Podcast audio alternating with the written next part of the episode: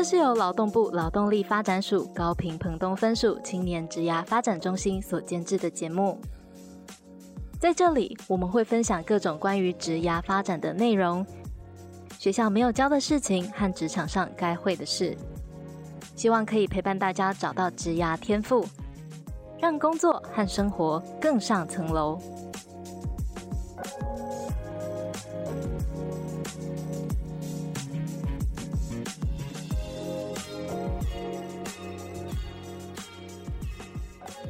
Hello，欢迎大家来到幼师沙龙，我是 Echo，我是吉儿。今天呢，我们邀请到了创业型的职涯教练，杰迪斯整合行销股份有限公司执行长于林燕教练 Doris 来上节目。Hello，Doris，可以先跟我们的听众打声招呼吗？嗯，各位听众，大家好，我是 Doris。Doris 教练是非常经典的创业代表。那教练的公司过非常多的跨国合作的活动，内容也非常的亮眼，像是 Snoopy 的展览、NASA 的台湾巡回展，还有在博二的非常武学巡回展等等的，有很丰富的策展，还有行销的经验。而且 Doris 呢，在 YS 开设很多的课程都很精辟，而且聚焦在课程当中呢，会应用引导的方式来让上课的学员可以具备思考能力或者是专案能力。因此呢，教练在专案管理方面是非常的专业。现在许多的工作形态呀，也越来越多会去运用所谓的专案管理的形式来去做一个进行。今天就特别邀请 Doris 到节目上来跟听众分享一些在职场上可以运用的专案管。管理方法，提升听众们的一个职涯的战斗力。关于专案管理呢，很多的青年很容易去认定说，我自己的工作其实没有去执行专案，那我就不需要去了解专案管理。这是一个蛮常见，但是其实不不太好的一个观念。关于这一点，我们想要邀请那 Doris 教练所谓的专案管理重要用途。好，其实啊，专案管理大概已经有二三十年的历史了，嗯、但是只不过。接触的范畴或者是使用的比例很低，好，那我我想专案管理呢，因为它是比较专业的一个工具，那它以前最早最早在台湾哦，嗯，都是高科技产业。在使用的一个工具，那你知道高科技产业它每一个的晶片啊，还是什么，它都很贵嘛，哦，对，所以它当然需要用很精准的一个工具来管控它所有的呃工程的进度啊，或者是产品的品质等等。所以在早期，嗯，只有在科技业，好，因为它是比较大范畴的，比较常在使用这样的一个工具。那它跟我们一般的管理工具有很大的不一样。好像我们一般来讲，一般商业界啦，哈，就是一般中小企业啦，或者是呃有做一些基础管理的工作，我们大概都会叫做 PDCA。我们一般的公司一定会有 plan 吧，就计划。计划。好，那 D 是什么？你有了计划，你要不要做？去做嘛。Do。哈，Do。然后 C 是什么？Check。Check。就是我在做的过程当中，我们会去检核哪边有问题。然后 A 呢？Action，就是我。Check 完了之后，我重新再做修正，啊，所以滚动式滚动式的，所以一般企业比较常用的都是在 PDCA。嗯、那通常这个都只是一个单一部门，嗯、可是专案管理它是跨部门的，哦、因为它是一个比较大的范畴，所以它可能会跨，譬如说它有几个范畴哦，它有可能是工程，它可能有行销，它可能有财务，它可能有人资。嗯，那他甚至还有外包，就是采购。好，可是你看，我如果只是带业务单位的时候，我只是做我自己的业务啊，所以我根本用不到这么大的范畴。嗯，所以我可能刚才举的例子，假设我是业务单位的主管，对，我只针对我部门内的，其实我只要做好 PDCA 就好啦。所以 Doris 这边会建议年轻人，就是如果在自己的工作范畴之内，你想要检核自己的每一项的工作，其实也是可以用 PDCA 来去做一个比较基础的一个去规划。其实你说 PDCA，我觉得每一个人都要会，哎，它是一个非常实务、非常简单又非常容易理解的东西，但落实就要没真的要自律，对，要自律，每一个人都要确实去做到的。我我们自己常说嘛，就是说知道跟做到是两回事啊，没错。但是你至少可以先知道吧，哈，先了解。对对对，先了解完了之后呢，如果又真的很想自己有竞争力，我想呃，每一个人其实都在意自己未来的发展。那既然是这样，那我当然会建议这么简单、这么容易理解的工具，你可以拿来使用嘛。是啊，是啊。他的目的其实是帮助自己变更好，哎，就这么简单哈。自我成长很适合用 PDCA。是的，是的。专案管理我刚才有说，它非常不一样，因为它牵扯的层面比较多。但是我一样会建议各位听众哈，嗯、就是。它也是一个工具。假设你已经会了 PDCA，对不对？它只是一个个人的。所有管理方法应该都是一种工具。对，它就是一个工具。嗯、然后这个工具呢，只是让你可以在呃更大的范畴的工作范围内，它可以让你更有计划性、更有组织性。尤其啊，它可以看到的面相会更多。我举例哦。嗯，我当时到一零四人力银行的时候，是 因为人力银行跟我以前在科技也不太一样。虽然我都是在网际网络公司，嗯嗯嗯，但是以前是比较更系统面的。我们是在做嗯资讯系统，可是人力银行是属于网络平台的建构，它是人力银行嘛，哈，是。但是在这里面，它需要也有很，它也有一些跟系统有关，它更多的是在品牌或者是行销操作。好，那那时候，嗯、呃，人力银行的我们杨老板杨基宽杨先生，他就因为他也是科技业的背景，做资讯背景，他觉得这个其实可以导入到公司在管理我们很多的专案是非常好的工具。那那时候就要求所有的主管都要去学，因为你学了就是变成大家都有一个叫做基本共识。嗯嗯，好，就好像共同语言一样。那当当大家在讨论这个专案的这运作的方式啦，什么分工啦，那大家就有一个哦，都都清楚哈，不会说有的人还不知道哦，还是怎么样，那很麻烦，对不对？对。所以那时候我们就是用这个方式来管理我们所有的专案。那我觉得它跟 PDCA 最大不一样的是，刚才我们提到 PDCA 很简单，就单独部门是，但是我们通常要做一个大的专案，它就会跨很多部门。譬如说我，我我举个例子，当时我在高雄要做一个就业博览会，那就业博览会感觉上是一个活动，对吗？是。可是我可能有外部合作的对象，那时候我们跟嗯青商会合作，然后我们还要跟原百合作哦，然后我还有很多企业要合作，因为。我们办就业博览会，我们只企业要征才，所以要跟很多企业合作。我是不是要有一个单独的部门的人，他要去对很多外部的啊？除了这样以外，当我们要办实体活动，你也不可能自己去搭棚子吧？对，要有还有厂商。好，那你是不是要有人联络厂商？这个是外包，或者我们叫采购好了。是。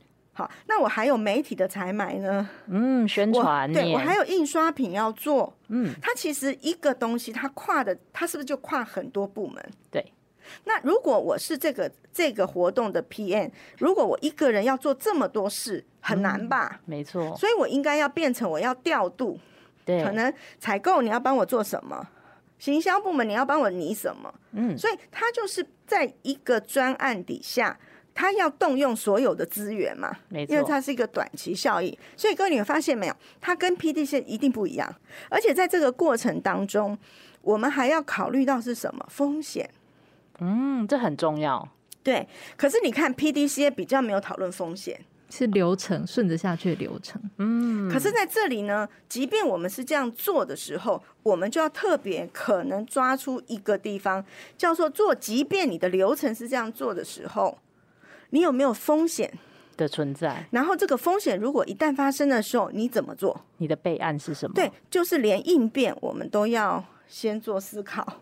嗯，好，所以这件事情是一个不一样的思考架构啦。了解。好，那我那一次在做呃就业博览会的时候，是我就是风险控管没做好。哦，所以教练是要跟大家分享这个一个失败的经验，但是我觉得非常有趣。嗯、那个过程是让我觉得，哇！当时我就在想，我早用这个工具多好。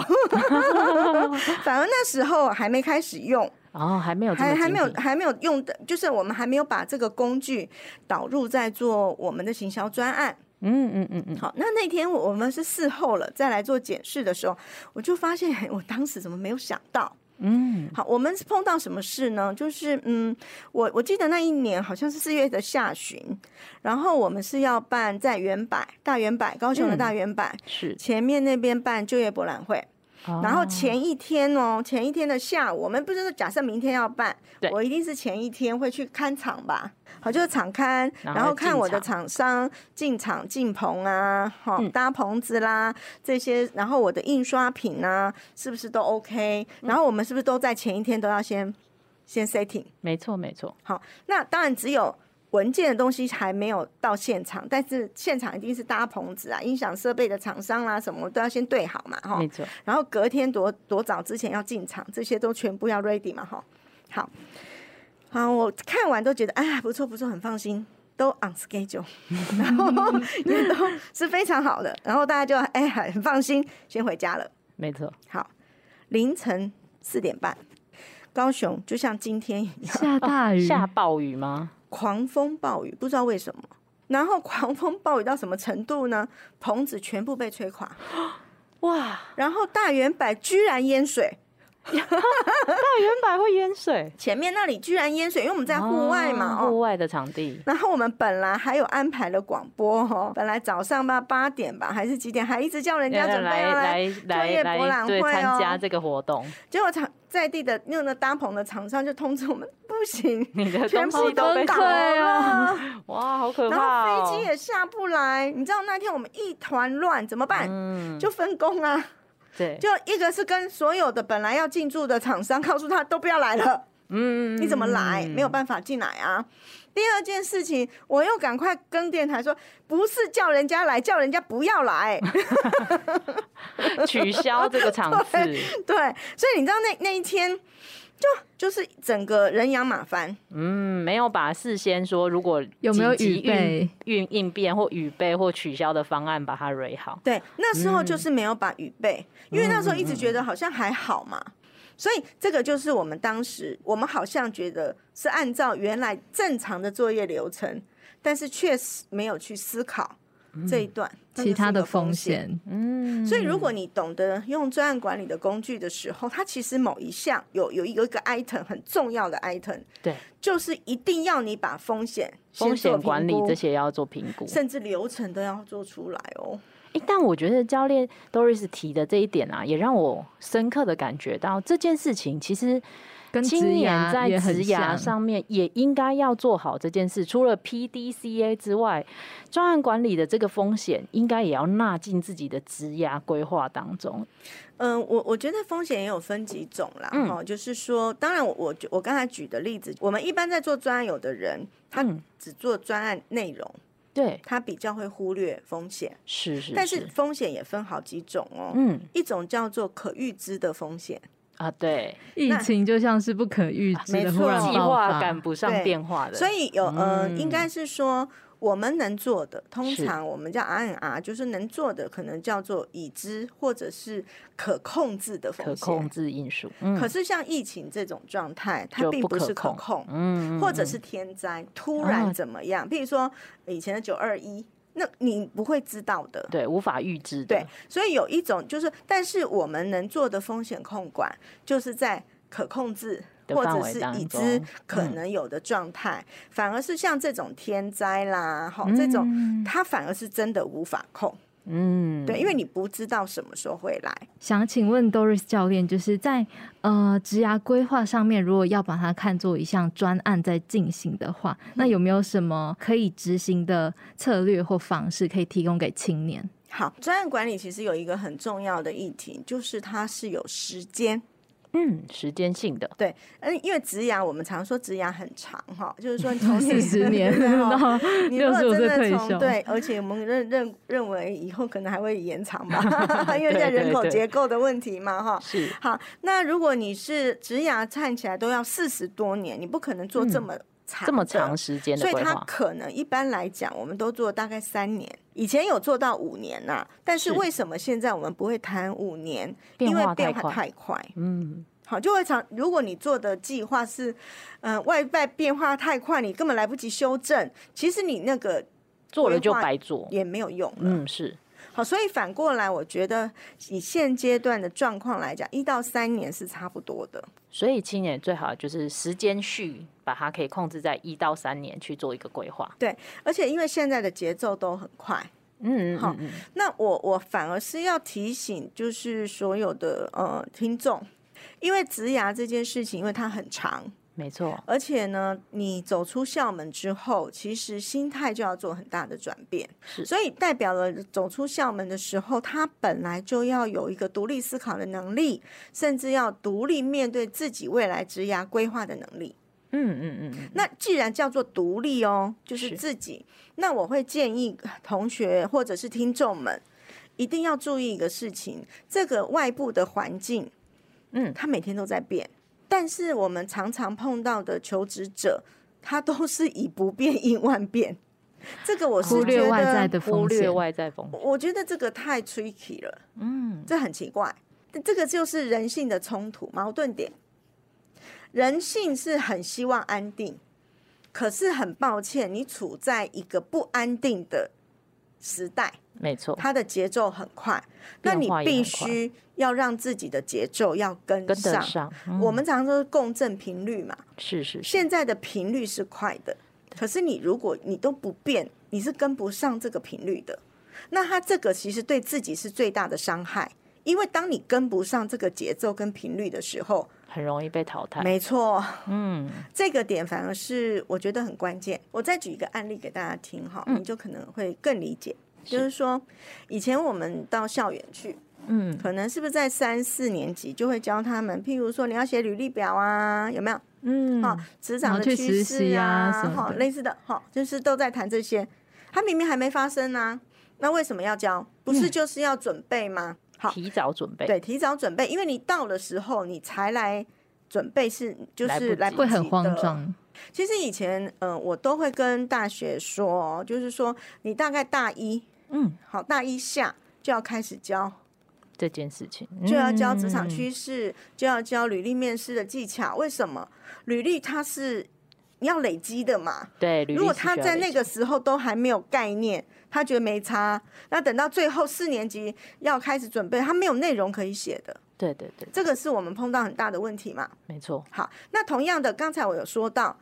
专案管理呢，它虽然以前是二三十年前就在使用的工具，而且但是以前比较在高科技产业，嗯，但是现在变成很多产业发现这个工具很好用，就像我刚才说，人力银行以前我们在做行销，可能也不见得要用到嘛，但是后来发现，哎，太好用了，它其实就是一个工具而已嘛。是，那只不过现在的企业因为节奏也变快了，越来越科技化了。对，所以大家都发现这个工具很好用，嗯，那就代表了，虽然你现在好像我刚才说，你现在还没有毕业，嗯，你就要先准备好履历啊、面试啊这些技能。对，同样的，你现在虽然还没有用到专案，啊，没错，如果你就已经开始有这样的概念，先学习，先学习起来，变成这个工具是你的，会用了，嗯，你进入职场，人家来在导入的时候。你就可以马上衔接，接的会很快啊，而且也很有概念，就是人家在讲什么，你可能也会知道说，哦，他他接下来要做的这件事情是什么？是，所以我觉得这个东西现以前从特殊人才、特殊行业 才有的，现在变成显学，是大家都基本上我会建议可以都去了解策略啦。哦，对，那 Doris 教练有没有建议的一些可能准备的一个方向？比如说，有没有什么样子的地方可以学习到这样子的资源呢？像我觉得现在政府很照顾年轻人哈，是是是 是，像 YS 也是嘛，是是是，又是沙龙就是对呀是。然后还有就是经济部底下，它有一个嗯，在中小企业处，他们开设了一个叫做网络大学。这个网络大学呢，呃，我已经不知道讲快十年了吧哈，我都鼓励很多年轻人。或者是你还不管你有没有在职场哦，我甚至像我自己有一些课程，我都会去上面看，对，上线上课程，对，它是而且是免费，哇，它是免费的。然后我发现很有趣，很好的资源呢，很多人都不知道，都还是去找一些付费的课程啊。哦，其实政府其实已经试出很多资源可以去使用。那在这里面呢，我跟大家一个概念哦，外面当然可能它的节奏会比较快一点。嗯，速成班对，就或者是它就是补习班的概念嘛，哈，是是是，补习班光是教专案管理，大概六个礼拜，每一次都是六个小时，就等于三十六个小时，大概要收三万多块。专案管理的证照也很贵，哦，对，专案管理的证照。然后你如果再申请去考证照，大概平均在一万八左右吧。嗯，好，再加报名费，差不多就在五万八到两万左右。所以你整个加起来，对，大概差不多五万块了啦。呃，你先不看要不要考试嘛，哈，是你先来看，光是学这个概念好了。嗯嗯。如果你去中小企业处的网络大学，它大概是拆成十三个单元，好，但是每一个单元好像也要三四个小时啊。嗯哼，所以很扎实，很扎实。但是它当然它它不像外面补习班，因为有的补习班是因为它可能用说法上可能让你比较更容易理解。但是如果你不是那么急着要用，而且假设你现在只是要慢慢培养的，我觉得你去上中小企业处的这个呃网络大学里面的专案管理就可以了，而且那是免费。那好处又是现在哈，反正都在疫情嘛，你也不能去哪里，对不对？看现在就是线上课程啊，可能在家给自己可以每天空一一两个小时，可以看一段看一段，嗯，那看完之后看先可以消化。消化以后再继续嘛。嗯，我觉得这个是很好的一个工具跟资源呐。真的就是下班之后给自己精进一个其他的项目的专业能力，一个很好的一个方式。是哇，教练给了这个，马上我等一下就要去 Google 一下，马上学。公务人员也都在上面学习哦。呃，比较知道专案管理概念的人，其实都会知道期程，然后还有时间，其实是很重要的。其中很重要的一点就是提要提升效率嘛。呃，教练有没有就是提升效率的呃专案执行的方式，然后提供给青年呢？其实做专案管理哦，他在管理的过程里面，他一定会因为他是一个大专案的时候，其实他就会有一个很完整的计划表。那这个计划表就是你什么时间应该完成到哪一个阶段，画甘特图，类似这样哈，就是它会有一个很明确的，就是你譬如说采购是什么时候要采购啦，嗯、呃，我什么时候要办什么验收啦，然后我什么时候要进料啦，或者是我的工程期整体，假设我就软体开发好了，我的软体开发的期程是从什么时候到什么时候？因为你有可能是软体开发完之后，硬体厂商怎么接续？啊，是，所以它是有一个接一个接一段，一个接一段的概念。我们常常碰到的是会有一些变动，变动在哪里？就譬如说，开发时间假设软体开发叫一个月，假设今天是六月六号好了，那我开发一个月是不是表示我到七月六五号完成？是，可能七月六号就是下一手。要接续的人了嘛？嗯嗯嗯。那我们常常 反而会碰到的是，尤其在做设计开发的，他会觉得，嗯、呃，我自己开发的功能不够完美，哦、他就要再修，就修的。可是我们反而在做专案管理的过程里面呢，有一个事情是很重要的，嗯，我们叫做不镀金。不镀金什么意思？好，所谓的镀金，它是一个翻译词啦，哈、嗯，但是它的意思就是说。假设你开出来的规格，我只要能够假设我只是要造一台电动电动摩托车，那它就是只要能够符合，譬如说它能够骑，它是这个架构就好了，它没有特别要求你要像什么形状还是什么的。但是有的时候设计师就会很想很多，想造一台特斯拉，对，类似。那反过来，因为你当时的要求不是这样。可是你却因为你自己想象要把它变成那样，你就把你的时间 delay，这个反而是常常我们要去喊卡的哦。就说你只要做到的功能叫我们常叫讲，就是如期，期就期限的期，嗯，如值值就是品质的值，如期如。就是我明明叫你做到六十分就好了，你不用给我做到一百分呐，因为你做到一百分的时候，你有可能成本是我的两倍。哦，可是对我们来说，而且会影响到我的交期。嗯嗯嗯，它这个就会有变成更大的风险。这就是 R N R 喽。这样做专案管理的人，其实就要很积极的介入。所以 P M 很重要，嗯，就要去随时观察。那我我觉得为什么我很鼓励年轻人 要做专案管理？因为哈，做专案管理有一件事情是我觉得很好的磨练，就是沟通。嗯刚才教练讲的这个过程，要跟好几个厂商跨平台沟通，设计师，然后后后面的一些工程师、交期等等的这样。其实，因为我我们有一个专有名词叫做利害关系人，嗯嗯嗯，因为是大家共同要做这件事嘛，做好这个专案。对，你做这个专案的，譬如说我跟我们三位都要做，对不对？只是我可能打头阵，你是中间接棒，然后我是后面的。可是我们一定是三个人都完成了这个专案才完成嘛？是，所以表示这叫做共同的利害。关系人，嗯，所以当我的资讯，假设我做第一棒的，对，我做的过程，我一定要同步让你们两个知道，不然你怎么会知道第二棒我什么时候要接棒啊？还有进度的状况，对，或者我中间做的过程我碰到困难了，可能没有办法按照原来计划，我是不是要变更？是我一变更，他如果不知道第二棒不知道怎么接啊？